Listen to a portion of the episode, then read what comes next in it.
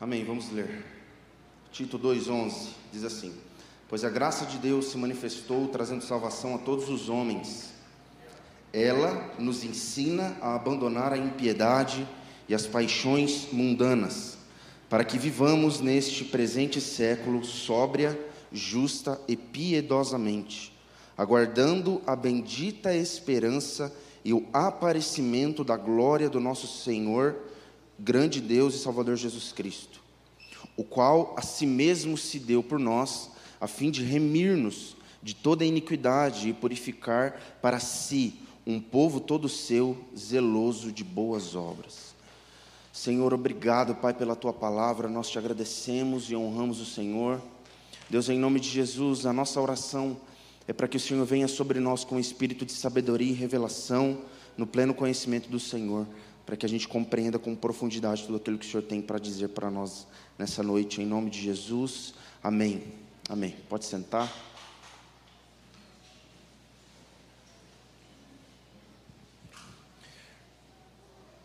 Irmãos, todos aqueles que foram salvos pelo Senhor, eles foram alvos da graça de Deus.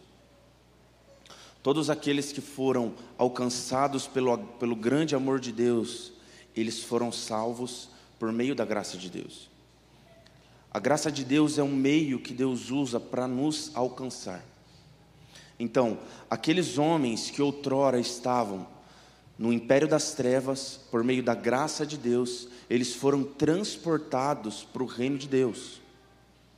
Então, se você é alguém que foi alcançado por Jesus, se você é alguém que foi alcançado pelo amor de Deus, se você é alguém que foi transportado desse lugar para esse outro, você é alguém que foi alcançado pela graça de Jesus.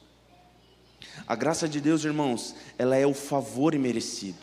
A graça de Deus é nós anteriormente estarmos andando a passos largos ao inferno com os olhos vendados, não sabendo a nossa condição, cegos para o Deus deste mundo, caminhando a passos largos novamente para o inferno. E a graça de Deus, ela desvenda os nossos olhos e nos pega pela mão, meus irmãos, e nos coloca no caminho, no novo e vivo caminho que nos conduz até a vida, até o Senhor Deus.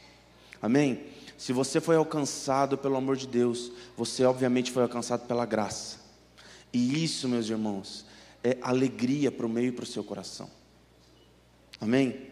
Quando Paulo ele escreve essa carta chamada carta pastoral para Tito, é como se ele estivesse dando um treinamento para Tito, dizendo: Tito, você vai ficar em Creta. Eu passei por aí, plantei as igrejas e você vai ficar aí e vai pastorear a igreja, as igrejas aí dessa ilha. Creta era uma ilha no mar Mediterrâneo, e, e Paulo estava, estava dando as coordenadas para que Tito pudesse pastorear aquelas igrejas. Então ele fala, primeiro, é, de como é, o, o, encargo de Tito para Creta, né, comissionando ele para essa cidade, para essa ilha, exortando é, como deveria ser o padrão de Tito e exortando como Tito deveria instruir as pessoas. E Paulo diz assim, ó, aos mais velhos, diga que eles sejam temperantes, respeitáveis, sensatos. Digam que eles tenham amor e sejam constantes. Para as mulheres mais velhas, as, e até ele fala que as mulheres idosas, semelhantemente, sejam sérias no seu viver, como convém as santas, não caluniadoras, não dadas a muito vinho, mestras do bem. Então poderão ensinar as mulheres mais novas a amar seus maridos e filhos, e a serem sensatas, honestas, boas donas de casa, bondosas, submissas a seus maridos, para que a palavra de Deus não seja difamada. Isso você encontra ali no capítulo 2. Aos mais jovens, exorta eles a que sejam moderados, em tudo te dá, por exemplo, de boas obras. Enfim, ele vai dando aos servos ali como Tito deveria instruir aquela igreja no modo de viver. E aí nós chegamos no versículo 11 do capítulo 2, que fala, eu vou ler novamente: Pois a graça de Deus se manifestou trazendo salvação a todos os homens Ela nos ensina a abandonar a impiedade e as paixões mundanas, para que vivamos nesse presente século sóbria, justa e piedosamente, aguardando a bendita esperança e o aparecimento da glória do nosso Senhor. Meus irmãos, quando Paulo ele dá essas responsabilidades para Tito, para ele pastorear essas igrejas em Creta, ele traz algumas ideias com relação a falsos mestres que estavam dizendo que a graça de Deus poderia ser usada. Preste atenção nisso. A graça de Deus deveria poderia ser usada para uma vida de libertinagem, uma vida sem regras, uma vida que o pecado ele não tem importância. Então, Paulo estava dizendo, Tito, diga para esses, para esses cristãos que a graça de Deus não é isso. E hoje, na nossa contemporaneidade, nós vivemos uma falsa teologia chamada hipergraça, que diz: você pode viver da maneira que você quiser, você pode viver do jeito que você quiser, não tem regras, não tem padrão, contanto que você ame, contanto que você tenha prazer, contanto que você viva a vida da maneira que você quiser. E Paulo está dizendo, Tito, na verdade não. A graça de Deus não é isso. A graça de Deus não é um cheque em branco para você comprar aquilo que você quer. A graça de Deus não é uma permissão para você viver da maneira que você quer. Muito pelo contrário. Meus irmãos, o pecado, ele é basicamente errar o alvo. Uma das, uma das dos significados de pecado é esse, errar o alvo. E o pecado, ele é, é basicamente duas categorias. Romanos, deixa eu ler aqui, Romanos 1,18. Romanos 1,18 diz assim: Do céu se manifesta a ira de Deus sobre toda a impiedade e injustiça dos homens que detêm a verdade pela injustiça. Então diga comigo assim: impiedade, injustiça. Impiedade, meus irmãos, é o pecado que nós cometemos contra Deus, e injustiça é o pecado que nós cometemos contra o próximo. Então, é, esses homens, eles estavam usando a graça de Deus para viver uma vida de pecado, uma vida de pecado contra Deus e uma vida de pecado contra os homens, contra os irmãos, contra a igreja. E aí Paulo fala aqui em Romanos que do céu Deus se manifesta e manifesta a sua ira sobre toda a impiedade e a injustiça desses homens, visto que o que de Deus pode conhecer, e ele vai falando mais sobre isso, mas a, a, grande ênfase disso, meus irmãos, é que a graça de Deus, ela não é uma permissão para a gente viver uma vida pecaminosa. Ela não é uma permissão para a gente viver uma vida sem padrões uma vida de tanto faz, não tem problema, não tem importância. Sim, irmãos, se vai contra a palavra de Deus, tem problema, tem importância, porque do céu Deus manifesta a sua ira sobre esses homens.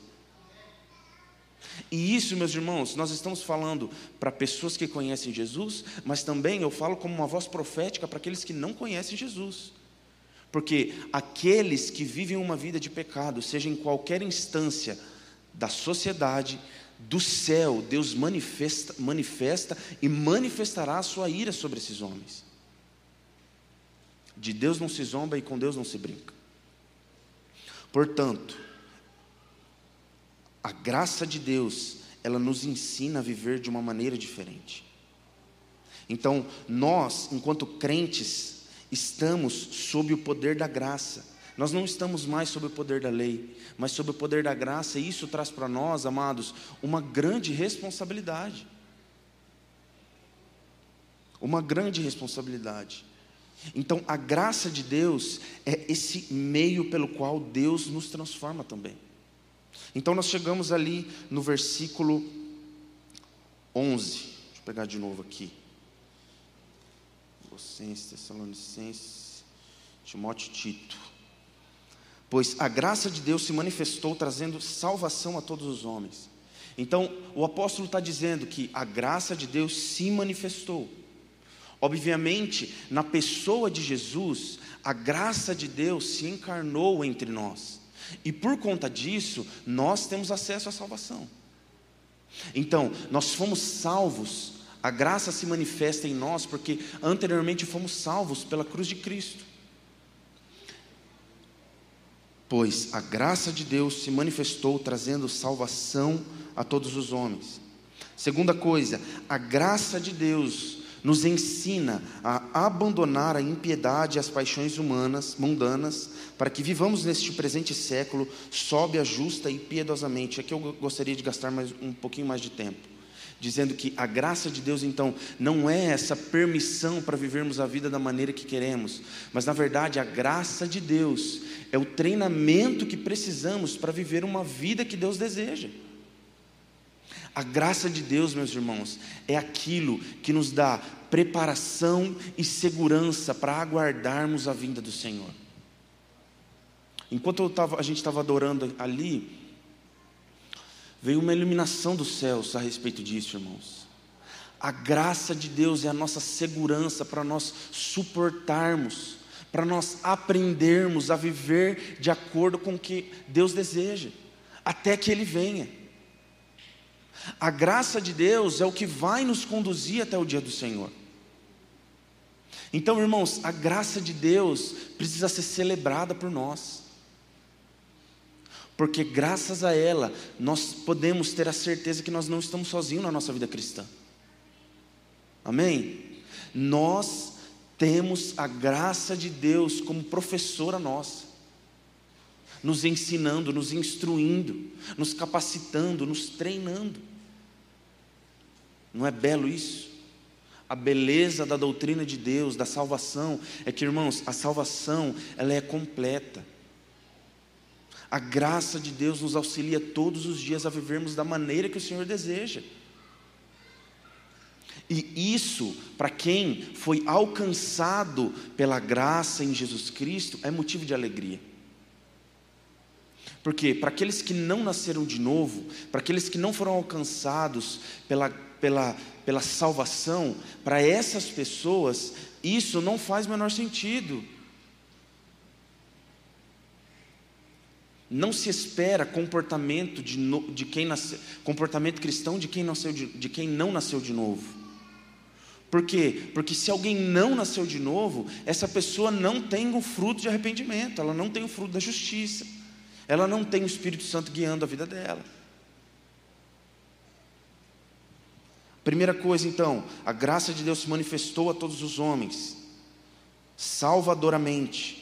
Segunda coisa, a graça de Deus, ela nos educa, ela nos ensina, ela nos treina a viver a vida cristã, ela nos ensina a viver o nosso relacionamento com o nosso cônjuge a partir de uma perspectiva cristã, a partir de uma perspectiva bíblica. Ela nos ensina a viver uma vida na sociedade a partir de uma perspectiva bíblica. Ela nos ensina a viver a nossa vida, é, enfim, todas as áreas que nós vivemos a partir de uma perspectiva bíblica. É a graça de Deus que nos ensina. E essa palavra, educando-nos, ou ela nos ensina, essa palavra ensina, tem a ver com isso, irmãos.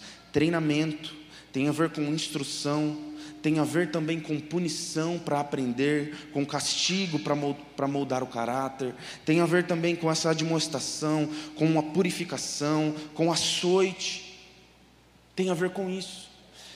E sabe o que eu aprendo com isso? Que tudo o que acontece na nossa vida, o Senhor usando situações para o nosso crescimento. Tudo. Repito, tudo. Porque todas as coisas cooperam para o bem daqueles que amam a Deus e daqueles que são chamados segundo o seu propósito. Romanos 8, 28. Amém? Tiago, capítulo 1, diz que tende por motivo de grande alegria ao passardes por várias provações, porque a provação da vossa fé produz maturidade. Então eu repito, tudo que acontece na nossa vida é a graça de Deus nos ensinando a permanecer no Senhor. Tudo, irmãos, é tudo.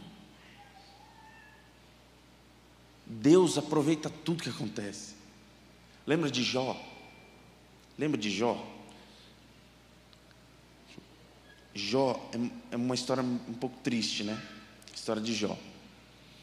Mas, irmãos, Jó é tido como o homem justo, o mais justo do seu tempo.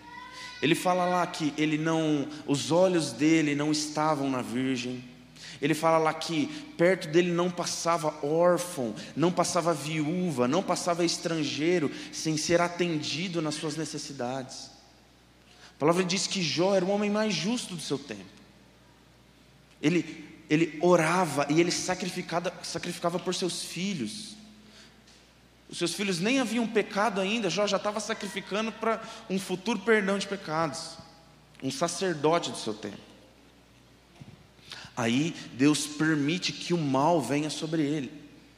Deus permite que Jó seja açoitado por feridas, seja açoitado por chagas, a sua família morre, menos a sua esposa, mas os seus filhos morrem. Deus tira os seus filhos dele, irmãos um atrás do outro, morrendo. E para quem é pai e mãe sabe o quanto é difícil isso.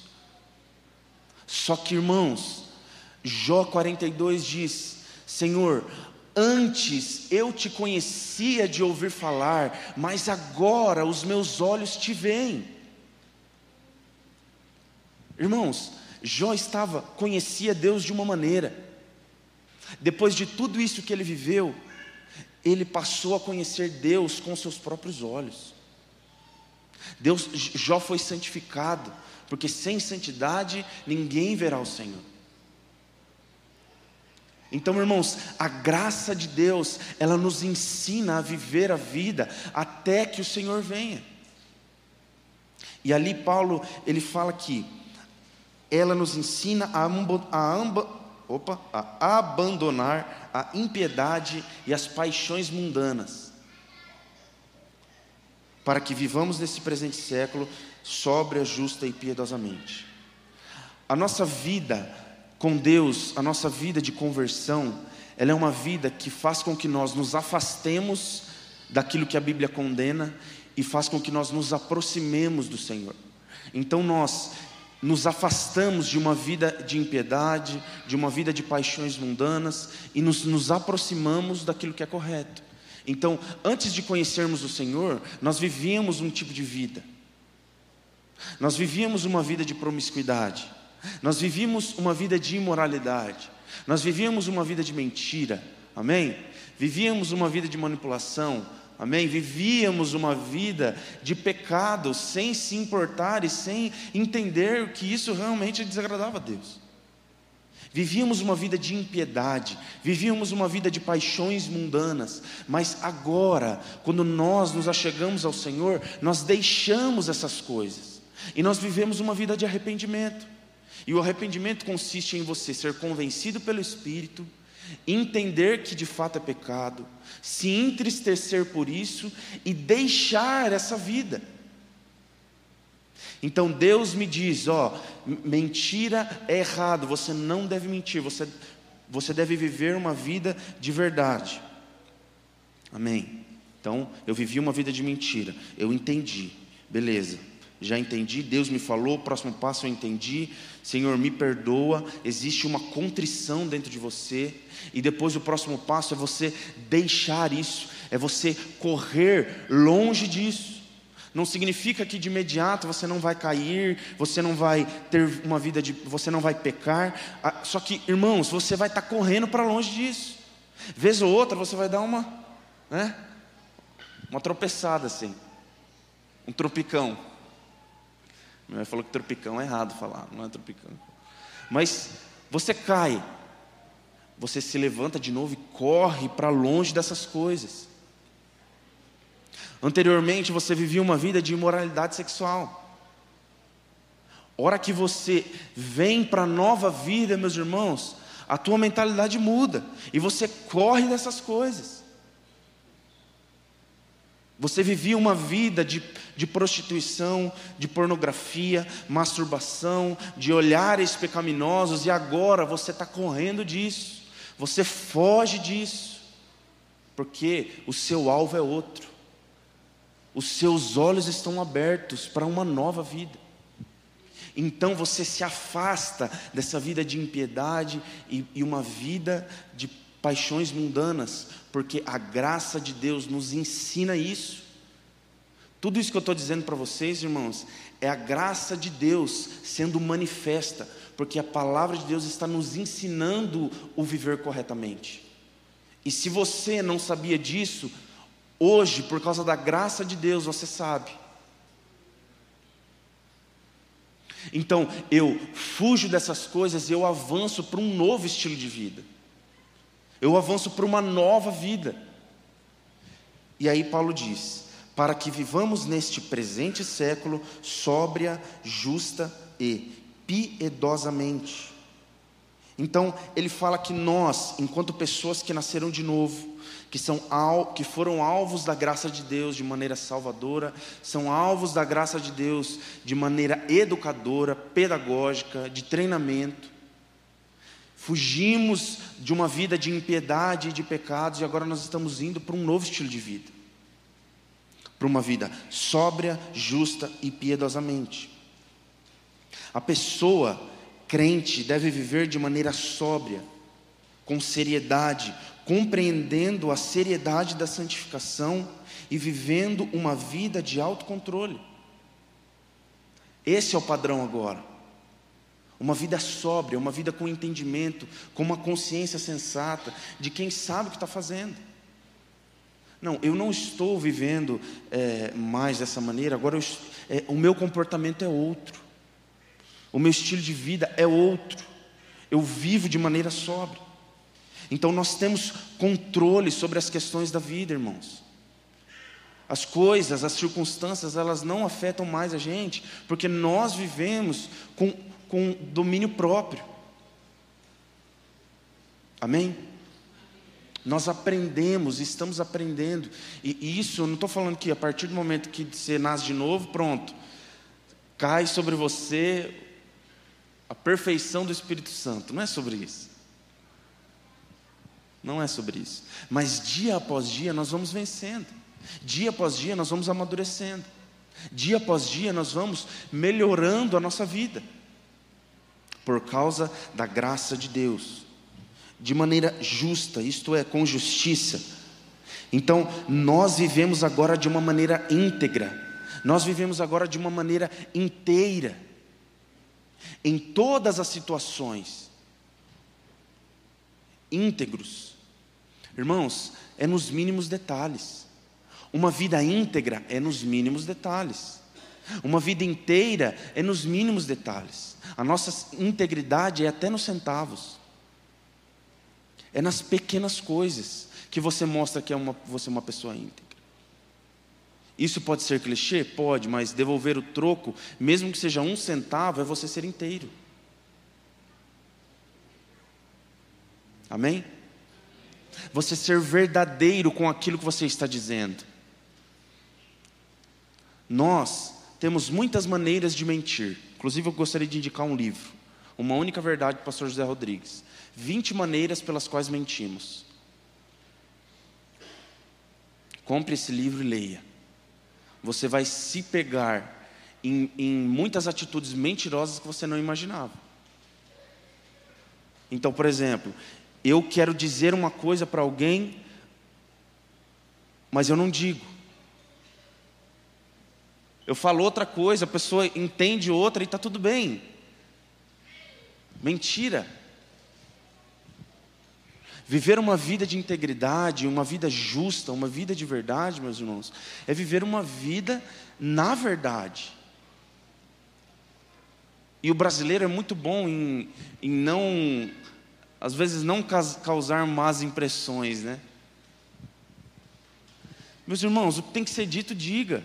Obviamente, de maneira educada, respeitosa, tudo bem, não é sobre isso. Mas é, uma, é sobre verdade. É sobre verdade. É sobre viver uma vida de verdade, não uma vida de aparências. Ou vale mais as pessoas terem uma boa aparência de nós ou vivermos uma vida na verdade? Diga o que tem que ser dito. Não fique omitindo para passar uma boa aparência. Seja verdadeiro, tá bom? Uma vida de integridade. E, terceira coisa, ele fala, viver uma, uma vida piedosa, que obviamente se trata de viver uma vida em reverência a Deus. Então, anteriormente, nós vivíamos uma vida de pecado, vivíamos uma vida longe de Deus, mas a graça de Deus, ela nos ensina agora a nos prostrarmos diante do Senhor, a vivermos uma vida de adoração, uma vida onde Cristo, por Sua graça, nos ensina a nos prostrar. Então, nós deixamos os nossos ídolos para trás, os nossos pecados do ego, né? enfim, as nossas carnalidades nós deixamos e agora nós vivemos uma vida prostrada ao Senhor. E é a graça de Deus que nos ensina a viver dessa maneira. irmãos, essa instrução da graça, nós podemos viver, ver, ver todas essas coisas que eu disse de três maneiras. Primeiro, vivendo de forma sensata, poderia se relacionar com a mudança divina e contínua dentro de nós. Então, viver a vida de maneira sóbria, com autocontrole, é viver uma vida nova consigo mesmo. Então, você acaba sendo justo consigo, consigo mesmo e você acaba mudando dentro de você mesmo.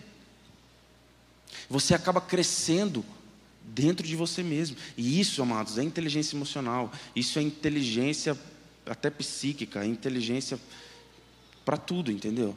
Inteligência financeira. Melhor inteligência financeira é domínio próprio.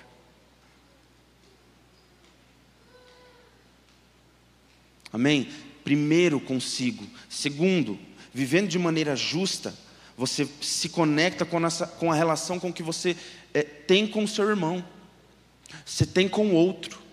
Então, quando você vive de maneira íntegra, por exemplo, eu tenho minha relação com a Gabriela.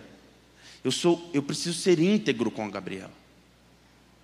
Eu preciso viver um, uma vida justa com a Gabriela. Eu preciso praticar justiça com a Gabriela. Amém? Isso se, se revela na minha relação com o outro. Então, quando eu, eu não, não vivo uma vida de maneira justa, eu peco também contra o outro. Eu peco contra o meu irmão. E terceira coisa, essa vida piedosa é a nossa relação para com Deus. É a nossa vida conquistada e ensinada pela graça de Deus, que nós vivemos agora com o Senhor. E a nossa vida com Deus agora é transformada. Então, antes nós víamos Deus como um ídolo, como alguém, como um ser que iria nos, nos dar aquilo que queríamos, né? Um meio para a gente conseguir algo. Agora não mais. Deus não é um ídolo. Deus é o único Deus. É Ele o único que é alvo da nossa adoração. Nós, a partir de agora, vivemos uma vida piedosa porque nós nos submetemos à vontade dEle. E, portanto, vivemos uma vida de adoração. E, irmãos, todas essas coisas, elas nos ensinam a aguardar com esperança a vinda e o aparecimento da glória do nosso Senhor. Versículo 13: Aguardando a bendita esperança e o aparecimento da glória do, do nosso, do nosso grande Deus e Salvador Jesus, Cristo, o qual assim mesmo se deu por nós, a fim de remir-nos de toda a iniquidade e purificar para si um povo todo seu e zeloso de boas obras. Então, para que, que é tudo isso? Para que, que a graça de Deus nos ensina a viver dessa maneira? Para que, que o Senhor ele dispõe de intencionalidade? Do agente da graça sobre a nossa vida. Para quê, irmãos? Para que a gente consiga esperar com paciência a vinda do Senhor. Para que a gente consiga esperar e aguardar com esperança o glorioso dia. Então nós vivemos a nossa vida, conquistamos as nossas coisas, mas no nosso coração existe uma esperança. Precisa ser assim. Precisa ser dessa maneira. No teu coração, meus irmãos, precisa existir uma esperança do aparecimento do Senhor. Precisa existir, sabe, uma expectativa desse glorioso dia. Não porque as coisas na terra não estão boas ou porque estão muito boas, não, mas porque nós para sempre permaneceremos com Ele. Mas porque para sempre nós permaneceremos juntos dele. Para sempre nós partilharemos da mesa junto com Ele. Nós iremos morar junto com Ele, irmãos, para sempre. Para sempre. Aguardando com esperança, aguardando a bendita esperança e o aparecimento da glória do nosso grande Deus e Salvador Jesus Cristo. Meus irmãos, a graça de Deus, ela nos prepara para esse dia. Por isso é segurança para nós, porque nós não estamos sozinhos. A nossa vida cristã não é vivida sozinha. Nós temos o nosso Senhor conosco, nós temos os nossos irmãos conosco, e nós temos a certeza da graça de Deus conosco, nos, dirigindo e nos instruindo em todas as coisas. A vida cristã ela é vivida sobre a instrução da graça de Deus, porque é de interesse do Senhor te preparar para o glorioso dia. O mais interessado em te preparar, santo e irrepreensível o dia do Senhor é Ele mesmo.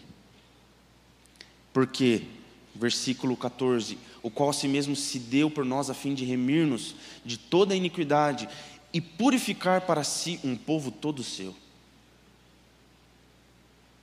Amém? a nossa vida diária, a nossa relação com, com, o nosso, com a nossa esposa, o nosso marido, com os nossos filhos, ela precisa ser pautada e dirigida pela graça de Deus. Ai, meu Deus, e agora? O que, que eu faço? Eu não consigo me relacionar com tal pessoa. Ore, peça ao Senhor: Senhor, me ajuda, me ensina. Deus me ensina. Senhor, eu não consigo não roubar. Deus, a tua palavra diz, o pastor Gabriel disse lá que a sua graça nos ensina a, a abandonar a impiedade e as paixões mundanas. Eu quero isso para mim, me ensina. Ah, eu não consigo. Para que passe uma mulher perto de mim, meu Deus. Meu Deus, ore a Deus, porque a graça de Deus te ensina. A graça de Deus te ensina. Meus irmãos, não existe pecado que não possa ser vencido com a ajuda da graça de Deus. Não existe. Se você vive uma vida que você não consegue abandonar, ore e peça ajuda da graça de Deus. Ela está disponível para nós. Disponível. Disponível. É só a gente pedir. É só a gente pedir. Qual é a sua dificuldade? Qual é o seu problema? Peça ajuda da graça de Deus. Senhor, eu não consigo criar os meus filhos. Está difícil, Deus. Me ajuda. Me ajuda. A oração sincera, meus irmãos, uma oração humilde e sincera, parece que é é na velocidade da luz assim que chega até o trono da graça. Se você for até o Senhor com uma oração, com um coração sincero e humilde, pedindo a Ele ajuda para algo, meus irmãos, a graça de Deus nos ensina a viver uma vida piedosa, sóbria e justamente. A graça de Deus nos ensina. Em todas as situações, estou citando alguns exemplos aqui, mas cada um sabe a sua dificuldade. Cada um sabe aquilo que você está enfrentando. A graça de Deus te ensina. A graça de Deus te ajuda. Ela pega você pela mão e te conduz a caminhos bons e, e ó, vem para cá. Vamos fazer isso aqui. Eu, é, é, hoje a gente estava vindo aqui para a igreja e, a gente, eu e a Priscila a gente estava rindo, né? Porque nós estávamos ensinando a Ana Zoe a fazer meu pintinho amarelo. E, gente, ela tava, começou a fazer hoje, vindo para a igreja. E não tem alegria melhor, né? Do que você ensinar o seu filho uma coisa e ele aprender. Meus irmãos, quando nós estamos no caminho da santidade, aprendendo sobre algo com o Senhor, nós arrancamos sorrisos do rosto de Deus. Você quer arrancar um sorriso do rosto de Deus? Peça, Senhor, me ajuda a fazer isso aqui que eu não estou conseguindo. Ele vai te ajudar. E a hora que você conseguir, ele vai estar lá de cima, algum sorrisão. Viver uma vida sóbria, justa e piedosamente é arrancar sorrisos do rosto de Deus. Porque Ele é o mais interessado em fazer com que a gente aprenda. Ele é o mais interessado em fazer com que eu e você possamos amadurecer, a crescer. Meus irmãos, todos aqueles que nasceram de novo, eles não nasceram de novo para ficar no mesmo lugar. Você precisa enxergar uma mudança semanalmente, diariamente, mensalmente, a cada ano, a cada cinco anos. Relembre quem era você o ano passado. Relembre quem era você há dois anos atrás e veja se houve mudança. Se não houve mudança, ponto de atenção. Agora, se houve mudança, se houve crescimento, se houve amadurecimento, o Senhor está sorrindo. Porque estamos crescendo, estamos amadurecendo, estamos, sabe, avançando como filhos de Deus na nossa vida cristã. Amém? Precisamos viver uma vida de constante amadurecimento com o auxílio da graça de Deus. A graça de Deus nos capacita a isso. Não podemos, irmãos, viver uma vida sem transformação. 10, 20, 30 anos. O que, que a gente está fazendo se a gente não está mudando? Estou vindo aqui na igreja, todo domingo, durante 20, 30 anos e não mudo? Alguma coisa está errada? Alguma coisa está errada. Talvez, talvez você nem nascer de novo tenha, tenha sido. Porque a graça de Deus, ela é a nossa ajuda, o nosso auxílio para que a gente avance em direção ao prêmio da soberana vocação em Cristo Jesus, em direção à eternidade, em direção aos céus. Amém? Fique de pé, vamos orar por isso.